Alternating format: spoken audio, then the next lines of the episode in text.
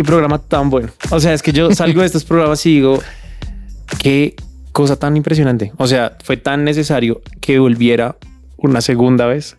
Sí. Pero lo triste de todo es que nos queda pendiente. Sí. Les, doy un, les doy un spoiler de una vez para que preparen su corazoncito y es Gabriel nos va a acompañar una tercera vez en esta mesa para poder discutir unos puntos que nos hicieron falta. Sí. Pero me parece que el día de hoy tuvimos un gran comienzo sobre cómo poder salir de la pornografía.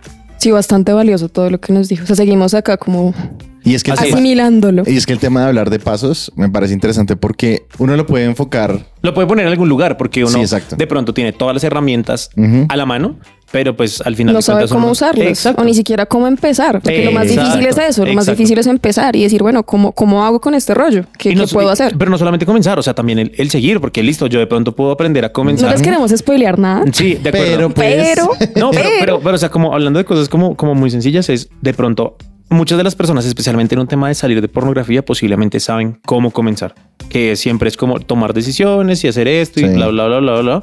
Pero es y cómo me mantengo, Ujú. que eso es lo chévere de los puntos, que también creo que se mancha una estructura, un, un paso Exacto, a seguir, sí. que ya le da, uno, que Un le da a uno una mitad y un final. Exacto. En este episodio no tenemos un final, pero tenemos una mitad y un buen principio. Un buen inicio. Estamos con Cami Fajardo en su segunda aparición en las mesas de Unbroken. Qué emocionante. ¿Qué tal se siente? ¿Qué tal se sintió este programa? Un privilegio completo. Yo creo que es retador, es inspirador y es impresionante cómo en, en un programa podemos abordar tantas cosas tan valiosas y no dimensionar lo mucho que puede impactar a quienes nos están escuchando. Entonces es un privilegio, un honor estar aquí con ustedes. Y tenemos a Germán Alvarado como nuestro panelista invitado, que para mí es un Eso sí es un privilegio. Que para mí es un privilegio. Germán, Wow. eres el más El más. bienvenido a, a la mesa de Unbroken. Mancho siempre nos ha acompañado. Mancho siempre ha estado con nosotros. Siempre ha estado detrás del máster. Ha estado a veces abriendo el micrófono porque pues tiene opiniones que siempre nos han parecido muy importantes. Pero hoy ya es una invitación oficial como panelista. Wow. Ya Tiene las, sentí- las manos cruzadas y todo porque no está en el máster y se siente Ajá. como, Se ¿qué estoy cohibido. haciendo?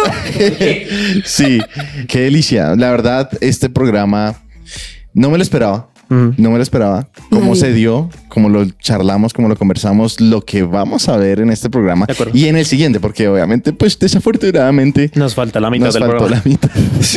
Pero yo creo que finalmente este no creo que va a ser un abrebocas. Yo creo que va a ser el inicio de un camino, valga la redundancia, para aquellos que nos escuchan. Uy, eso, eso me hace pensar. Les dimos las herramientas para que trabajen una semana. Eso, claro. Y que luego tengan una segunda semana para, o sea, la Para próxima semana, la próxima semana que van a tener que escuchar la segunda parte, van a poder ya tener como consolidación de las cosas que han estado haciendo esta semana. Brutal. Tremendo, tremendo. Quiero darle un saludo especial a Charlie y a Charlie que nos están acompañando. El más aquí. también. El más Es y el el más. Porque dirán como si, si Mancho no está en el máster, ¿quién está en el máster? Pues Charlie. Charlie. Charlie. Excelente. Entonces nada, prepárense que comenzamos. Esto está bueno. Aquí comienza The Unbroken Project. Bueno, yo estoy muy feliz de poder volver a tener como invitado a Gabriel, porque les prometimos que iba a haber una segunda parte, lo dijimos en, en el episodio anterior, y Gabriel muy amablemente nos abrió un espacio para poder continuar con ese tema, que yo creo que a muchos nos quedó muchas preguntas, quedaron muchas cosas abiertas, hablamos un poco de todo la vez pasada y necesitábamos en verdad poder tener a Gabriel aquí una vez más y pues hacer esto de forma un poco más, más ordenada, ¿no? Completamente. Algo, algo que, que podamos sacar muy físico, algo que podamos tener y, y llevar a nuestra vida diaria, ¿no? Sí, más Entonces, así es. Gabriel, una vez más, bienvenido a, a la mesa de Unbroken y muchas, muchas gracias por haber aceptado nuestra invitación una vez más a ser parte de, de este programa. Bueno, muchas gracias a ustedes por la invitación y acá estamos para, para la segunda parte.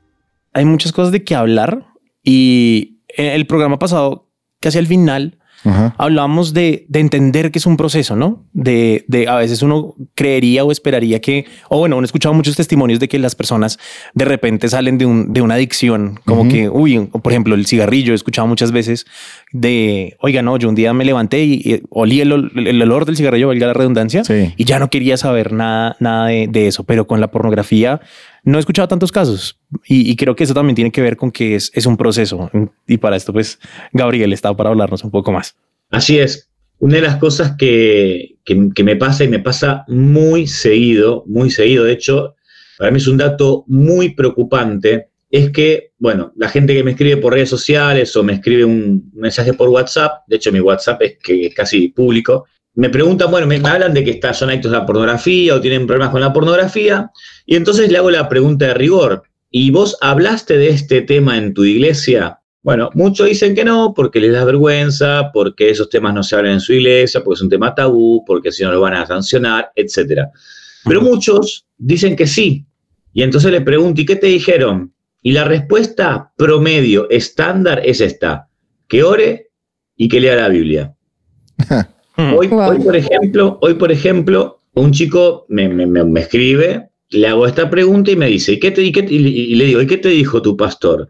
Me dice, que ore más, que ayune más y que tenga paciencia. Esta fue la respuesta literal que me dieron hoy. Wow. Entonces, yo lo que me encuentro acá es con que muy probablemente, muy probablemente no sepan qué responder. Y puede ser también que exista la creencia cuasi mágica de que hacemos una oración y todos los problemas se solucionan. Y esto que voy a decir ahora no va en detrimento de la fe y la creencia en el poder sobrenatural y todo, y, va a ir a la redundancia, todopoderoso del Señor. Yo creo que Dios hace así y puede hacer que una montaña desaparezca, puede hacer que una adicción desaparezca, pero el tema no tiene que ver con el poder de Dios, el tema tiene que ver con lo cabezadura que somos nosotros.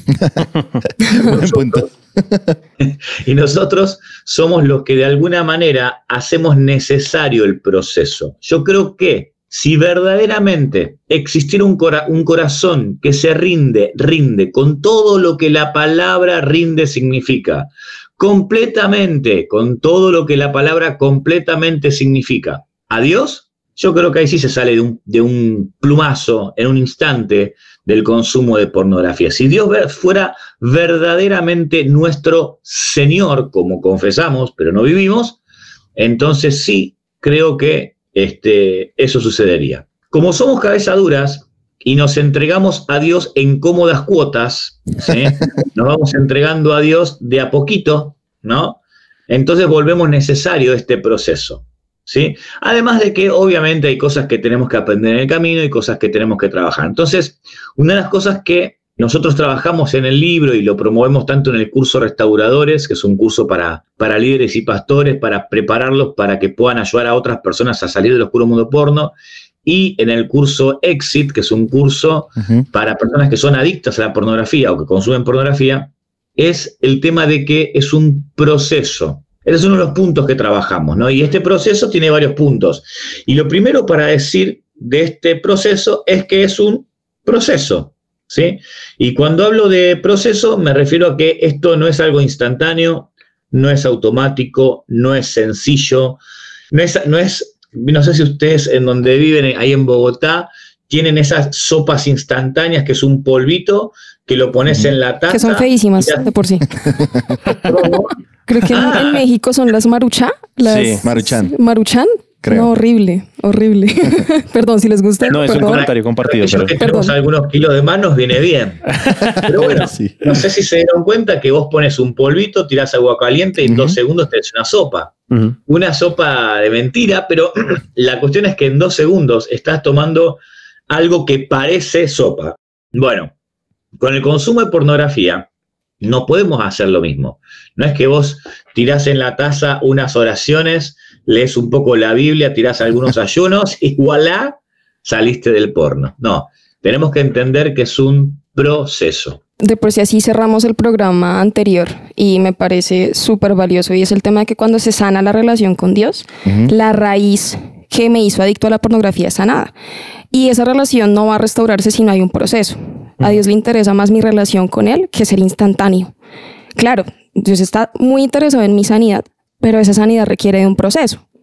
Y a veces quisiéramos que las cosas fueran instantáneas, como las sopas marucha, pero a Dios le interesa mi relación con Él, ¿sí? Y creo que eso es súper valioso. Si alguien nos está escuchando y está luchando con la pornografía, que sepa que realmente a Dios le interesa restaurar su relación con Él. Y en ese proceso va a ir siendo sanado, pero no va a ser algo instantáneo porque se requiere una relación y reconstruir esa relación también va a requerir un proceso. Entonces me parece una excelente manera de empezar el programa el día de hoy. Posiblemente en la cabeza de muchas personas que nos escuchan, el restaurar la relación con Dios es eso, es me hago un ayuno, Mm. leo más la Biblia, voy más a la iglesia, y Que está bien, no es que sí, esté mal. Exacto, exacto. Pero, pero pues digamos que la sensación que me da es como hay más, ¿no? Quisiera saber cómo, cómo qué es ese, qué es ese toque extra, qué es eso que, que en verdad va a traer libertad más allá de simplemente sentarme a, a- cumplir un requisito, porque posiblemente uno dice, hay, hay de pronto, no sé, no, no, no, no he participado en esto, pero imagino que un, un tema de rendir cuentas tiene que ver con, oiga, vea, yo le entrego aquí todo el tiempo que estoy haciendo este tipo de cosas, que no estoy viendo estas, este, que no estoy viendo este contenido, bla, bla, bla, bla, pero pues no hay una, una, una convicción. Sí, solamente es por cumplir un requisito, me imagino yo. Totalmente, totalmente. Creo que más importante que atacar el tema de la pornografía es extirpar el cáncer de la religiosidad. Sí, con eso terminamos el programa anterior. Ah, ok. De vuelta. Me pasa constantemente. Frente a la pregunta, viene y me confiesan que consumen pornografía. Y entonces le hago la otra pregunta que es fundamental. ¿Y cómo estás en tu relación con Dios? Wow. ¿Sabes cuál es la respuesta? Bien, estoy yendo a la iglesia. Yo no te pregunté si estás yendo a la iglesia, te pregunté cómo estás con Dios. Podés vivir en la iglesia y estar desconectado de Dios. Si hablamos de la religiosidad, seguramente habré dicho que actividad no reemplaza relación. Hace unos días tuve una conversación con un hombre casado que te consume pornografía, mucha pornografía. Le pregunto, y bueno, ¿cómo estás con Dios? Bueno, ahí él sí reconoce que, que no está en el, en el mejor momento con Dios. Y le pregunto, ¿desde cuándo sos cristiano? Y desde chiquito, desde, Wow. que, desde que tengo memoria, familia cristiana. Y entonces le hice una pregunta que es muy interesante y es, ¿te apartaste alguna vez de Dios? ¿Y saben cuál fue la respuesta? Que No, siempre fui a la iglesia. ¿no? Entonces, es como que tenemos muy metido dentro nuestro esta idea de que nuestra espiritualidad pasa por la iglesia. Y esto, por supuesto, lo digo como pastor de una iglesia. ¿Sí? No es que yo digo, no vayan a la iglesia, no importa, no se congreguen más. No, no, no. Hay que congregarse, nunca hace falta, pero creer que mi espiritualidad está regulada por mi asistencia a un lugar que nosotros llamamos iglesia, que no es una iglesia, no, porque es un edificio, será una casa, un tinglado o un estadio o lo que sea, pero eso no es una iglesia, nosotros somos la iglesia. No, sí, ya sé, porque la Biblia dice somos el cuerpo de Cristo. Mm. Sí, está todo bien, pero la realidad es que nosotros intelectualmente reconocemos que somos el cuerpo de Cristo, pero emocionalmente vivimos la iglesia como un lugar. Entonces ahí está el problema que tenemos nosotros, ¿no? Entonces, cuando pienso que estar bien con Dios es ir a la iglesia y cuando, por ejemplo, como cristianos creemos que nuestra tarea no es hacer discípulos, sino hacerlos entrar a un lugar que llamamos iglesia y somos felices cuando ya está, lo traje, entró a la iglesia, tarea cumplida y cualquiera puede entrar ahí, pero no todos se transforman en discípulos de Cristo. Es cierto. Bueno, esto haciendo alusión a lo que decían recién. Volviendo al tema del proceso, que son ocho pasos del cual vamos a empezar a hablar eh, ahora, el primer paso en este proceso para poder salir del oscuro mundo porno es entender que solo con Dios se sale. Y lo primero que tenemos que hacer en este proceso para salir del oscuro mundo porno es reiniciar mi relación con Dios aunque hayas recibido la mejor formación, aunque tus padres sean pastores, aunque vengas de la mejor familia, en algún punto vos tenés que romper la fe de tus padres y vivir tu propia fe. Esto en el caso de las personas que vienen de familias cristianas. A otros que quizás se convirtieron de grandes, también tienen que atravesar un proceso de romper lo que aprendieron y volver a empezar. Uno está como todo el tiempo volviendo a empezar, porque parece como que casi inevitablemente nos volvemos hacia la religiosidad, que es como una especie de imán. La religiosidad a nosotros nos queda cómoda, es el lugar, el lugar sencillo, es nuestra zona de confort. Entonces, muchas veces reemplazamos el- conversaciones con Dios por oraciones. Y yo tengo que volver a ese punto, volver al punto de charlar con Dios. Y a veces estar con Dios no es hablar, es estar. Es simplemente quedarme callado y estar con Dios, ¿no? Dejar de leer la Biblia para leer la palabra de Dios. Entonces yo no voy a leer la Biblia, voy a encontrarme con lo que Dios dice para mí. Y la leo con, con expectativa de que Dios me hable. Entonces, para poder salir del oscuro mundo porno, yo necesito reiniciar mi relación con Dios, volver a empezar con el Señor. Eso tiene que pasar indefectiblemente si yo quiero salir del oscuro mundo porno. Ese es el punto número uno.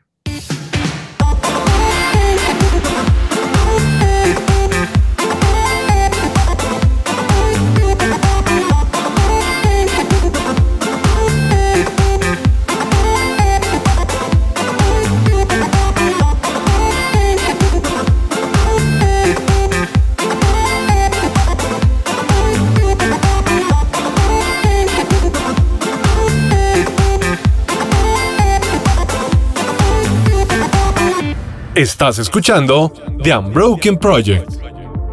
Es un buen punto de partida porque el reiniciar la relación con Dios lo que lo lleva a uno es a, la convicción. Uno creo que cómo va a darse cuenta uno en realidad que está mal o que tiene una necesidad de cambio de trabajar en algo si en realidad no hay como esa, esa relación con Dios. Y luego es eso, se convierte en religiosidad.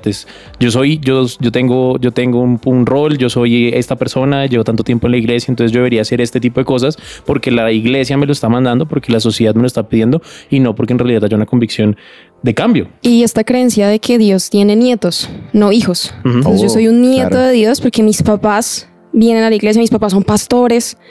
Em, y no es creer que soy un hijo de Dios. Y, y por eso me parece tan bello lo que dices de, es la palabra de Dios, es la palabra de mi papá, Dios hablándome, no de un abuelo hablándome de si yo le hablé a sus papás, pero usted no. Y es empezar a, a creer que soy un hijo de Dios y que Dios me habla a mí, que puedo tener una relación cara a cara con Él. Y aparte de que finalmente es un nuevo concepto el tema de reiniciar la relación con Dios. O sea, debo admitirlo, yo toda mi vida he estado en la cultura cristiana, podría decir que soy nieto de Dios, no mentiras. Mis papás... no, macho, eres un hijo. Mis papás, mis papás, digamos que tuve el privilegio de que ellos conocieran a Dios desde antes de que yo naciera.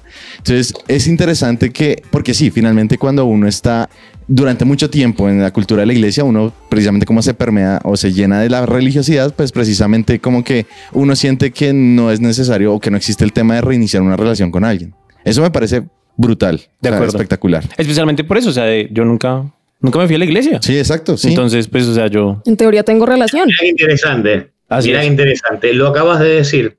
Nunca me fui de la iglesia. Sí. Sí. Podés quedarte en la iglesia.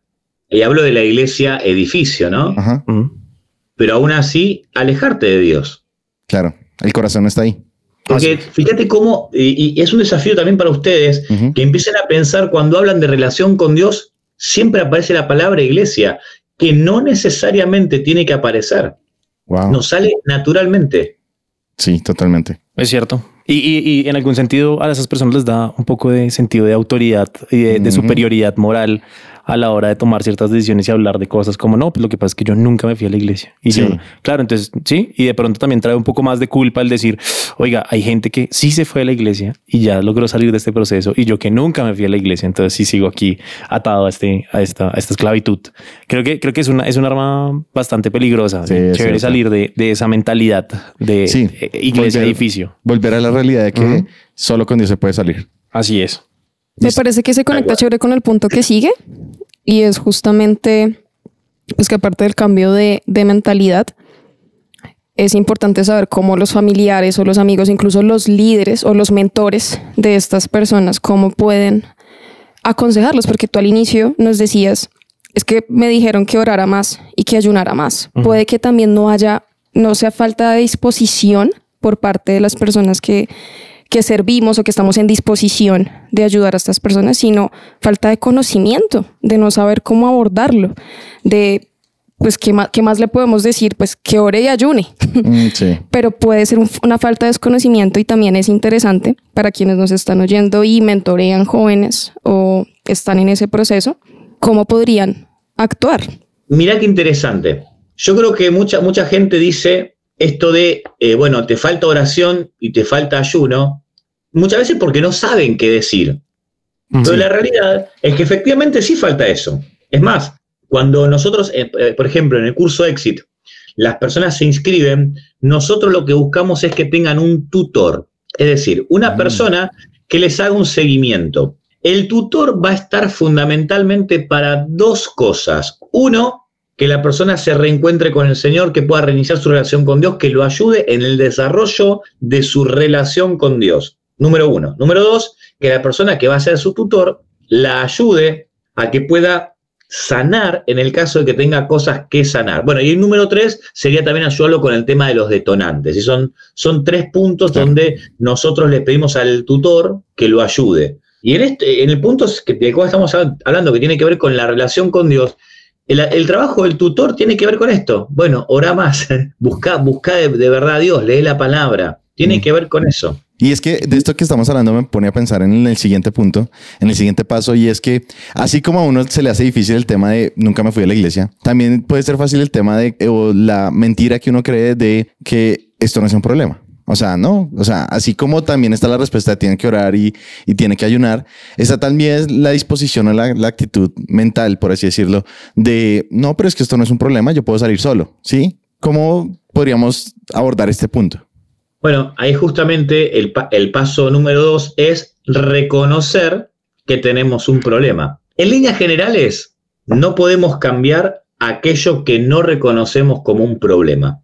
¿Cómo hacemos para cambiar lo que no reconocemos como un problema? Si yo quiero cambiar algo, primeramente tiene que establecerse en mí eso como un problema y tiene que aparecer en mí el deseo de querer cambiarlo. Pero si yo no reconozco que tengo un problema, es muy difícil que pueda salir. Diría imposible.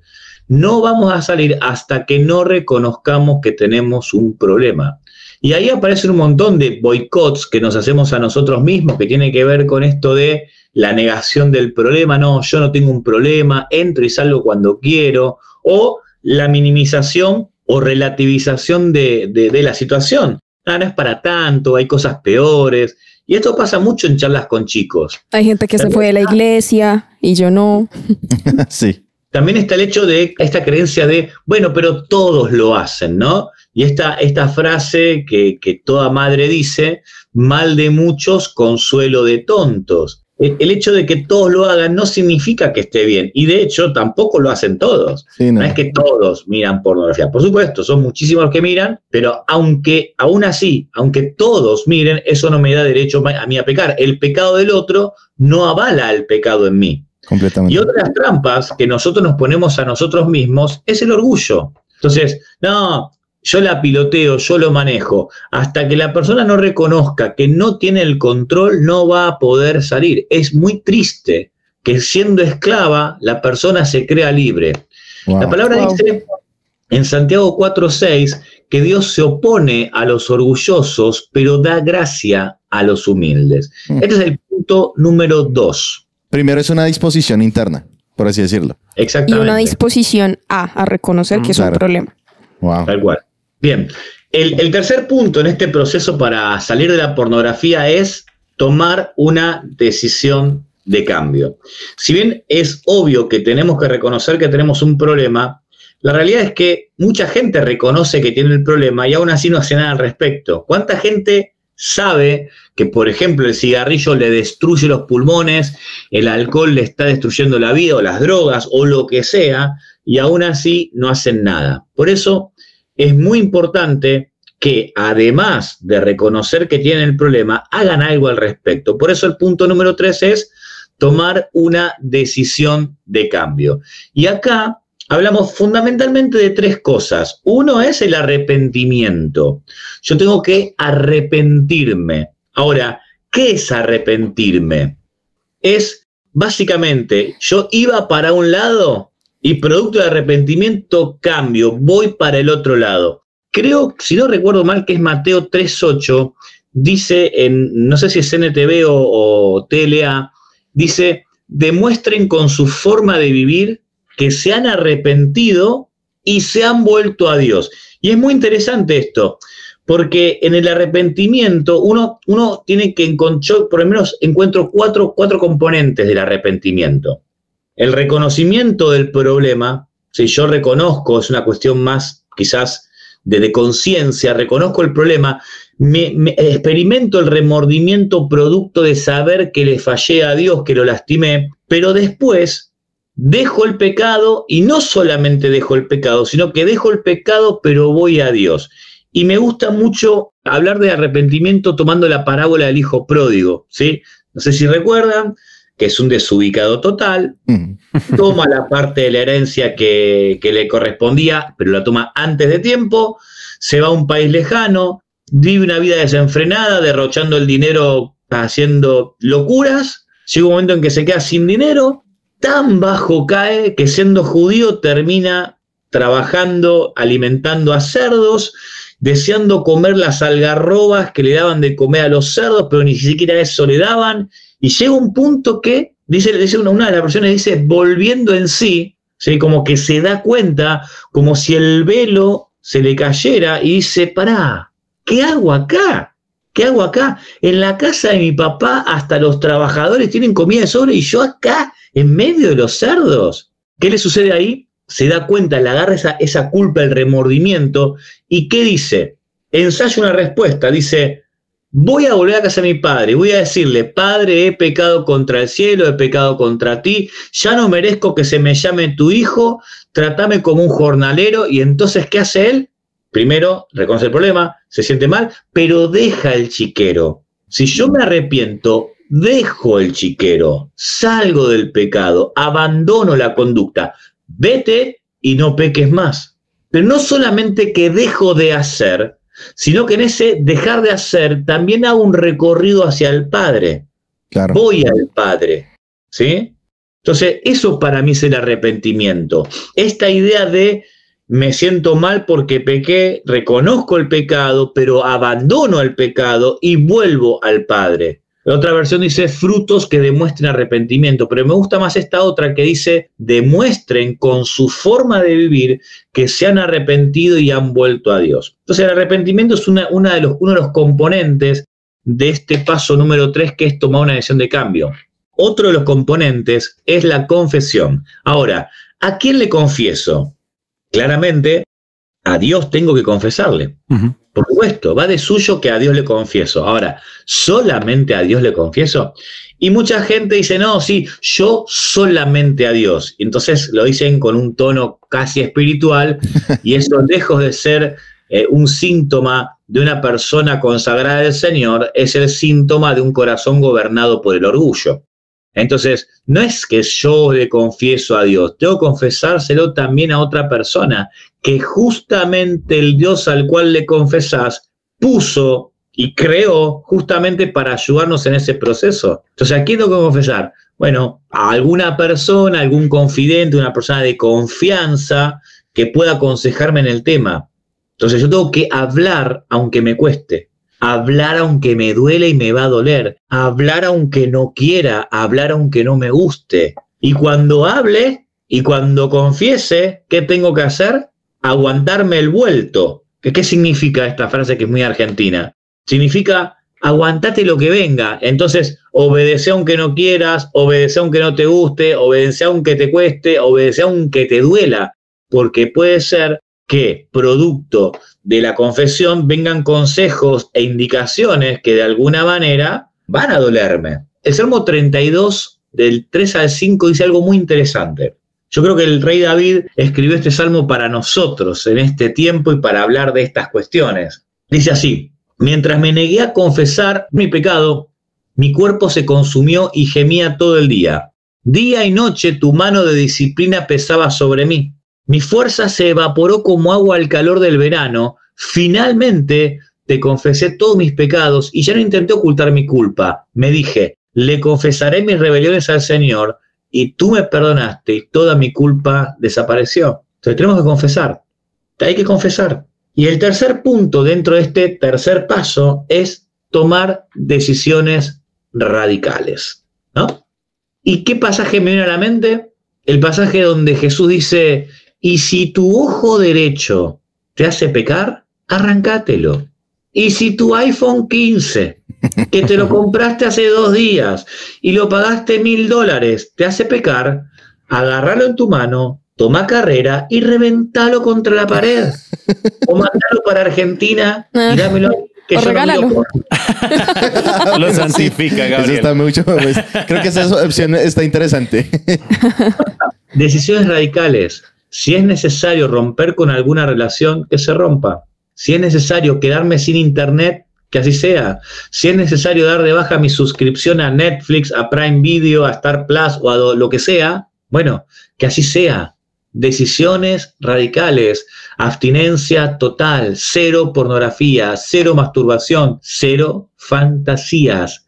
Yo tengo que tomar decisiones radicales. La palabra radical viene de la palabra raíz. Yo tengo que tomar decisiones que de alguna manera expresen que yo estoy arrancando el problema desde la raíz. Y ya que dije raíz, y es fundamental justamente ir a la raíz. Entonces, un pequeño paréntesis y como para recordar un poco lo que charlamos así muy por arriba la semana anterior, las razones del consumo de pornografía no la podemos encontrar en la tristeza, en el estrés, en, la bronca, en, en, la frustración, en el cansancio, en la soledad, en el ocio, en los problemas matrimoniales, problemas familiares, problemas laborales o lo que sea. Esos son lo que nosotros denominamos detonantes. El problema es en realidad mucho más profundo, es de raíz y tiene que ver fundamentalmente, son varias cosas, pero fundamentalmente con dos, que es la cuestión espiritual, es decir, que toda persona que consume pornografía lo hace porque está mal con Dios, punto. Punto. Si la persona está bien con Dios, no mira pornografía. ¿Por qué? Porque aplica la lógica del Salmo 73 al final donde dice, ¿a quién tengo en el cielo sino a ti? Si estoy contigo ya nada quiero en la tierra. Una persona que está plena, feliz, satisfecha en Cristo, no consume porno. Punto. Y después también es necesario probablemente sanar las heridas del alma, porque si bien no el 100%, pero sí la enorme mayoría de las personas que consumen pornografía lo hacen porque tiene una herida en el alma, porque la vida les duele, porque el recuerdo los tortura, porque de alguna manera las experiencias del pasado lo persiguen, no dejándolo ser feliz y, generándole tristeza constantemente. Es un corazón roto que de alguna manera busca anestesiarse, por ejemplo, con pornografía. Entonces, en tanto el corazón esté roto, en tanto estemos lastimados, vamos a seguir corriendo la pornografía porque vamos a seguir buscando esa anestesia frente al dolor. Entonces, ¿qué tengo que hacer? Sanar. ¿Cómo sano? ¿De qué forma sano? Bueno, la forma de sanar se llama perdón. Si yo no perdono, no sano. Si no sano, no avanzo. Y el perdón no tiene que ver con el cambio de la otra persona porque la otra persona puede ser que no cambie, el perdón tiene que ver conmigo. Perdonar es renunciar a mi derecho y ser de venganza. Eso es el perdón. Y entender que si yo no perdono, pierdo tres veces. Pierdo por el mal que me hicieron, pierdo porque me quedo con la raíz de amargura y pierdo porque mis decisiones hoy de guardarme ese rencor van a afectar a mis hijos. mis decisiones se transforman en herencias. Entonces, yo tengo que ir a la raíz, tengo que ir bien profundo para poder ser libre del oscuro mundo porno. Este es el paso número 3.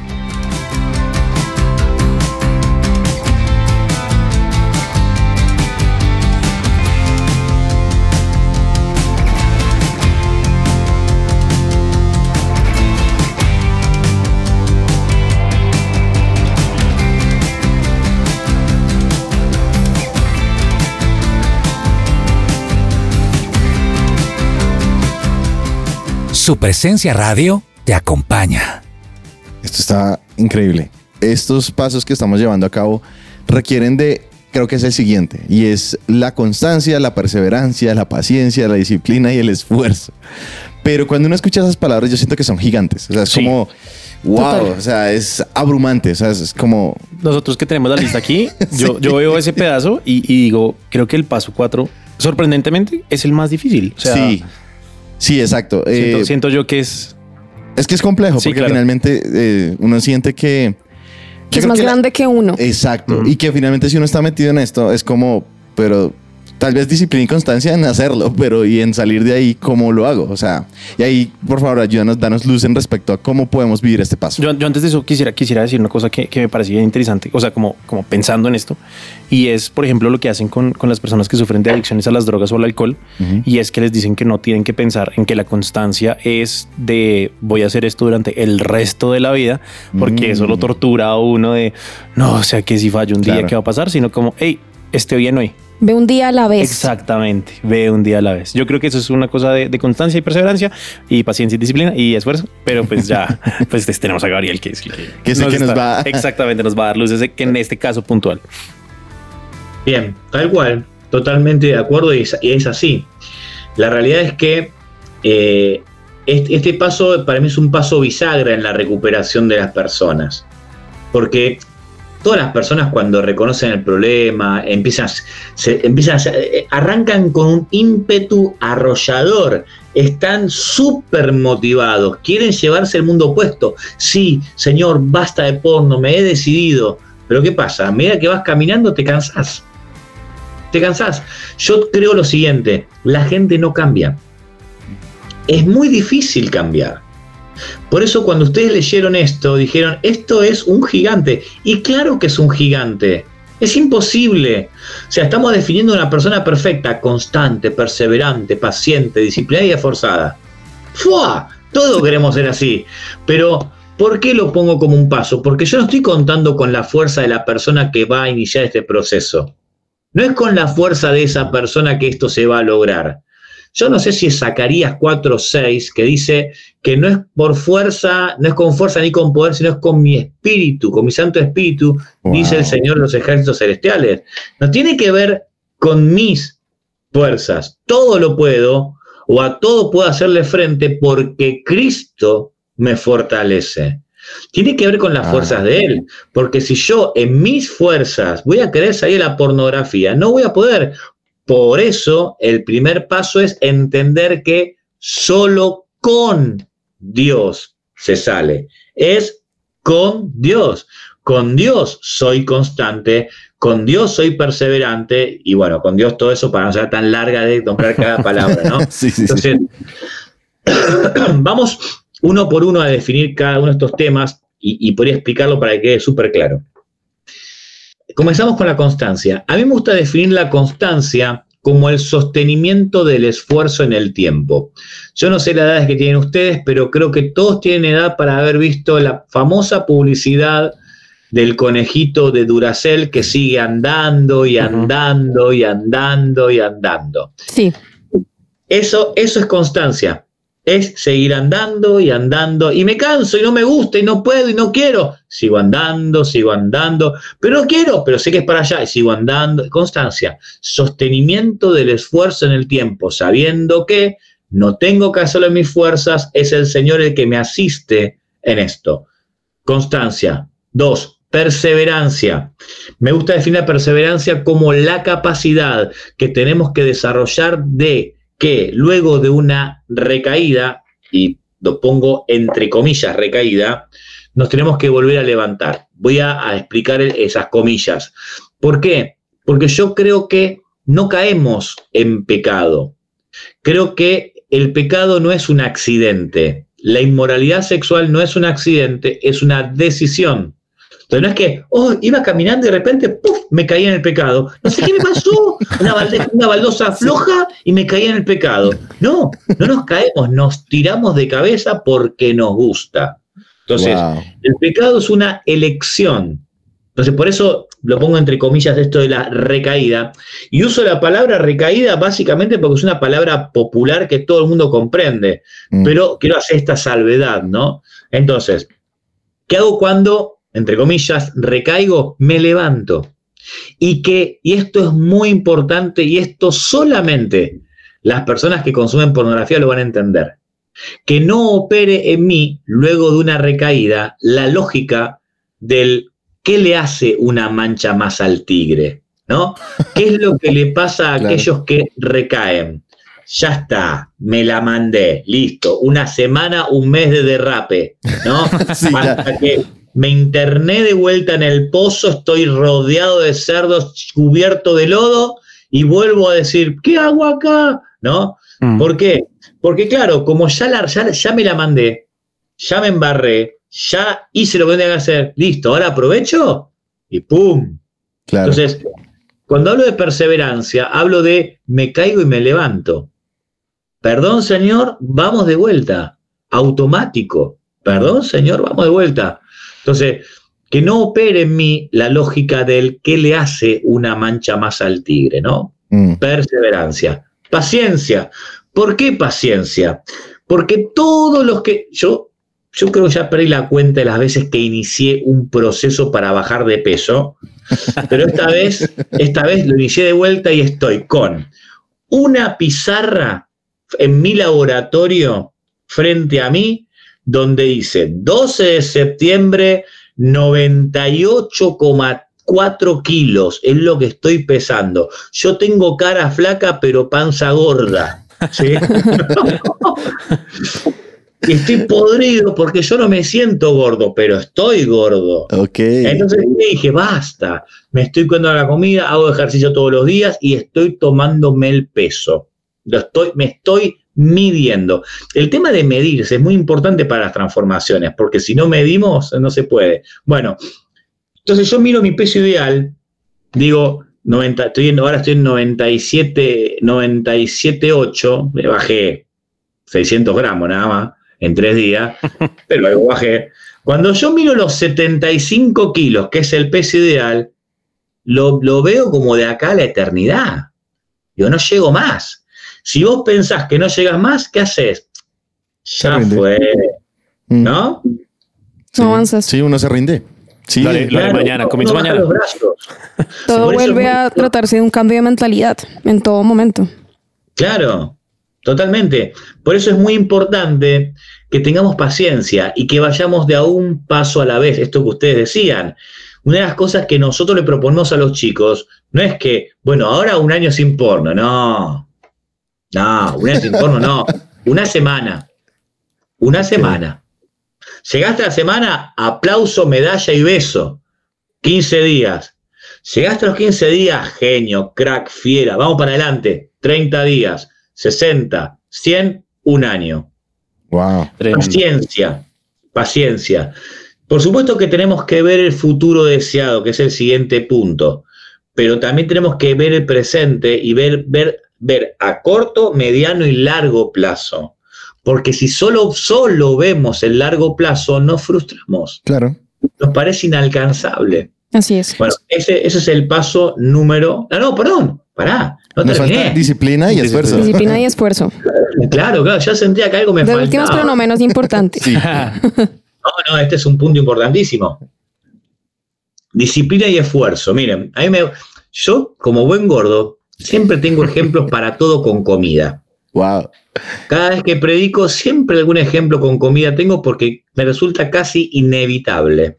Entonces, ma- imagínense la siguiente situación. No sé si allá en Bogotá se acostumbra a festejar los cumpleaños de 15. Sí. Sí. Sí. Bien. Cumpleaños de 15 o casamiento. Vas, llegás, eh, acá en Argentina te reciben generalmente con una picada que está compuesta por eh, distintos tipos de fiambres, embutido, ¿no? Queso, salamín, jamón, ¿no? Y entonces vos entrás y empezás a, a degustar.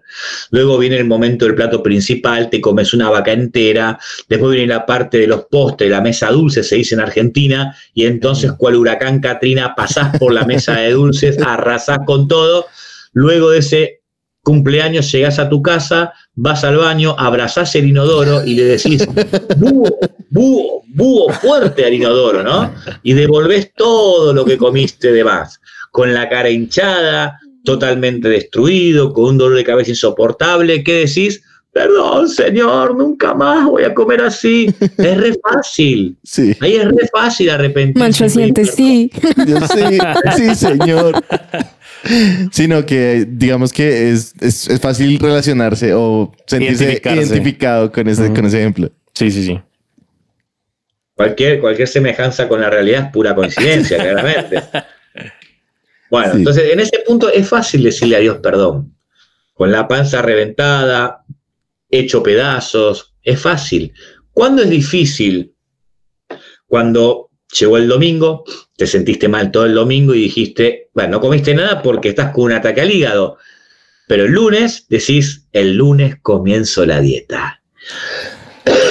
y entonces comenzás ensaladitas, pollito a la plancha, frutos secos, yogurcito con cereales, todo súper light, súper tranquilo.